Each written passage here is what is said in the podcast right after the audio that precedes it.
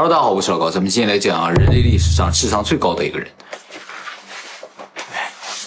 他叫威廉·希德斯啊，是个美国人，他的智商啊达到惊人的三百。目前已知超高智商的人的智商啊，大概都集中在二百附近啊，就一百八到二百三之间。而这个威廉呢，是目前已知唯一一个超过二百五达到三百的人啊。这个人呢，出生于一八九八年的四月一日，很不可思议啊，这个超高智商人出生在愚人节。那么他的出生地呢是美国的纽约州啊，他的父亲呢是一名心理学家，在哈佛大学任教，而母亲呢是名医生，父母都是精英人士啊。由于继承了父母的优越基因，再加上良好的家庭环境，希德斯。出生后不久呢，就表现出超人的才能。在出生仅仅六个月后，他已经学会了二十六个字母啊。通常在两岁左右，如果能学会二十六个字母，就属于非常聪明的了。正常人呢，大概在三到五岁。而这个希德斯呢，在六个月的时候就学会了。更加夸张的是，仅仅又过了两个月，八个月的时候呢，他就能够用英语和他的父母进行交流了。通常小孩子大概在一岁左右才会说话啊，而且那个时候只会说爸爸妈妈，不能够进行交流。他在八个月的时候呢，就算是掌握了英语，能够和周围的人进行交流。那么他在一岁半的时候呢，就已经认识很多字，可以读书读报了。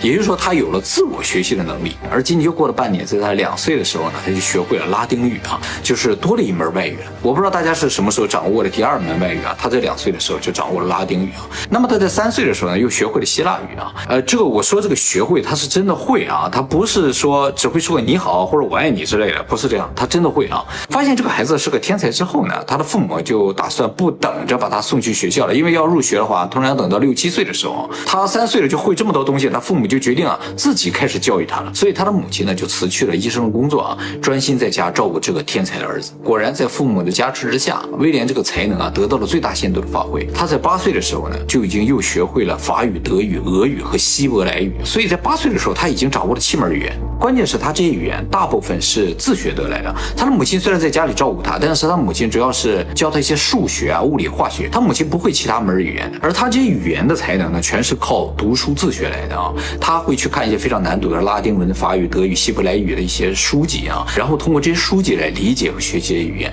而且最最不可思议的是，他在八岁的时候居然写了一本书，这个书的名字叫《Book of Wonder Good》啊。这个 Wonder Good 是什么呢？就是他在八岁的时候发明了一种语言。这个语言经过专家鉴定了啊，是确实的一种全新的、符合逻辑的语言，也就是说是一种正常可以使用的语言。但这个语言呢，只有他会，所以呢，他写了这本书，给人讲解一下他这个语言怎么用。他的这个 Wonderful 的语言呢，是十二进制的，和我们现在用的大部分语言是不一样的。我们的语言基本上都是十进制的，就是我们数到十的时候就会变成十一、十二、十三，就再来一遍。他数到十二的时候进行进制的啊，而且呢，他的语言中使用了非常复杂的动词变形，所以呢，是一种非常难的语言。你必须通过他那本 Book of Wonder Good 才能学。会啊！要知道，他发明这个语言的时候只有八岁，而这个时候呢，他的父亲呢向哈佛大学提出了申请，说希望让他这个孩子啊到大学里学习啊。但哈佛大学呢，在历史上从来没有录取过一个低于十岁的人到学校来学习，所以呢，拒绝了他父亲的请求。就是这个八岁的小孩来了，哈佛大学怎么安排他不知道，没有这样的先例，所以呢就拒绝了。但是他的父母呢并没有放弃，继续在家里培养这位天才。最终呢是在他十一岁的时候呢，哈佛大学终于同意了他的入学申请，让他参加了入学考试。结果呢，他真的轻松的考入了哈佛大学，成为哈佛大学历史上最年轻的一位入学者。其实这么说的话，他也应该有机会在八岁的时候就入学哈佛的啊。但是呢，硬生生的被哈佛拖到了十一岁。他以最年少的身份入学哈佛之后呢，很快就轰动了媒体。于是呢，就有专业的机构对他进行一次智商测试啊。在这次测试之中，这个仪器呢报表，他不是仪器了，就是计算结果报表显示他的智商呢就是三百，已经超出了可以测定的范围了。就是测试智商的题啊，没有为三百以上做准备啊，因为人人类没有。超过三百但是呢，它就是不可测，所以呢就是三百。那么智商三百是个什么概念啊？我在智商的影片里给大家介绍过，说一个十岁的小孩如果会做十二岁小孩的题，他智商就是一百二，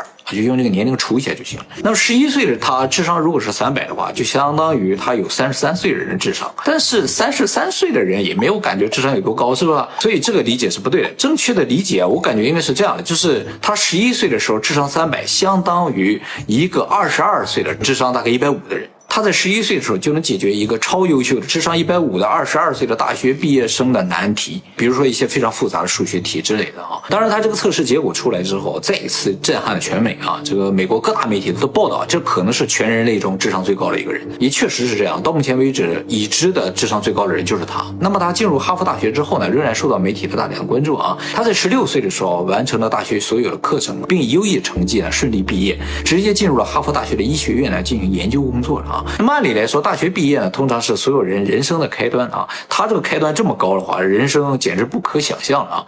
但是从他后来人生来看的话，大学毕业这个时间点呢，可能就是他人生的巅峰了啊。因为他进入哈佛大学医学院之后呢，据说呢是受到了周围的霸凌啊。呃，因为他年龄非常小，他十六岁就进入了医学院，周围都是成年人啊，他就像个小孩一样。但是他的智商明显比周围的人都要高，所以呢，可能就很难融入这个群体啊。当然，也可能存在确实的霸凌这种情况啊。就像我们前说的，进入社会之后，爱因斯坦就真的混不过达尔文了。他这还不算是完全进入社会，进入一个研究机构，环境应该是相对好很多了，已经开始不适应了。于是他的父亲呢，就动用个人的关系啊，把他从哈佛大学的这个医学院调到别的大学当博士生导师助理，主要的工作呢就是给博士生上课。结果这个工作他也没做到一年就辞职了，原因也是一样的啊，他在工作中感到非常大的痛苦啊。要知道，一个十六岁、十七岁的小孩给一群二十几岁，可能甚至有三十岁的博士生上课啊，是一个非常惊人的画面啊。他自己也说，我非常不理解为什么这么简单的问题，这些人呢他就是不懂。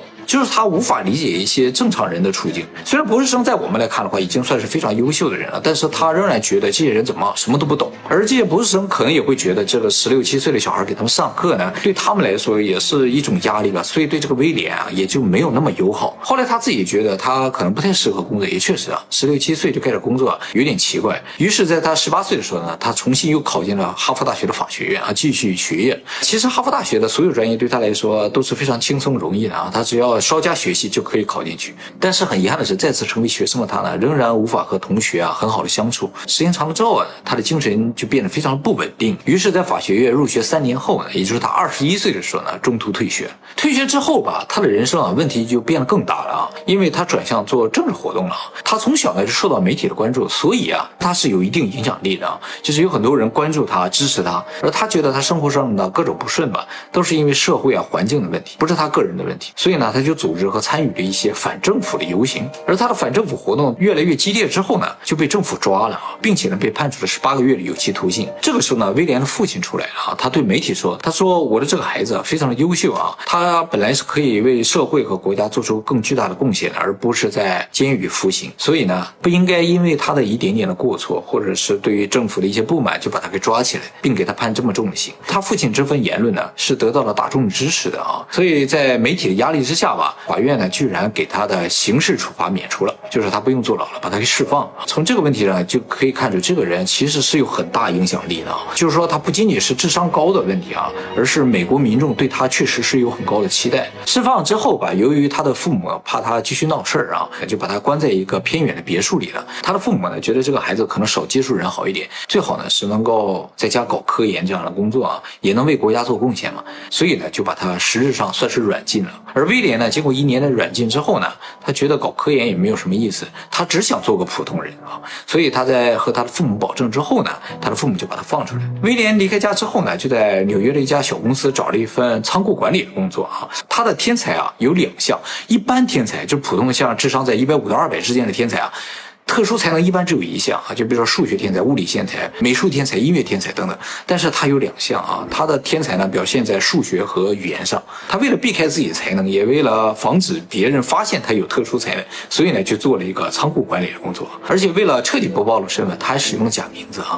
呃，毕竟他的这个社会关注度是很高的，很多人认识这个人。但就这样，他还是被媒体发现了啊。只是被发现其实还好，关键是被一个媒体发现之后，很多媒体就蜂拥而至，而且写了大。大量的文章报道这个事情，呃，标题啊就类似于说超高智商的天才呢，居然在做仓库管理，或者是一个天才怎么陨落的之类的啊，这种标题，他不得不再换一个名字，再换一份工作啊。据说呢，他最后是换了七八份工作，也换了七八个名字。在这期间啊，他还用这些假名字写了很多研究报告啊，跟黑洞有关、跟物理有关、跟数学有关的啊，解决了一些数学难题的。那么就这样过了很多年，威廉呢，由于媒体的追踪报道，一直生活无法安定啊，而且心理压力越来越大。最终呢，他决定把这些媒体告上法庭啊，就说他们骚扰他的生活。但是法院经过长达七年的审理啊，最终认定呢，这并不构成骚扰啊，因为法律院认为啊，威廉呢是一个公众人物，媒体是有权对公众人物进行正常的报道的，所以呢，威廉最终是败诉了。而败诉后不久吧，威廉就陷入了重度的抑郁。其实他可能在这七八年时间里就一直是重度抑郁的状态啊。所以在败诉后没过两年，在一九四四年的时候，威廉呢就突发脑梗离世了。享年四十六岁，非常年轻。这就是人类历史上智商最高的一个人的一生了啊！其实他的起点非常的好，对吧？他智商又高，家庭环境又好，也受过良好的教育啊。但是呢，后来的三十年，就是十六岁大学毕业之后，到他四十六岁为止的这三十年啊，真的是一件好事都没有啊！倒不是说智商高就有可能出现这种问题啊，但是他的这个悲惨人生啊，确实和他的高智商有一定的关系。所以还是那句话啊，大家如果智商高的话，一定不要轻易告诉别人，有危险的啊！好，那么今天就先到这里，下期再见了，拜拜。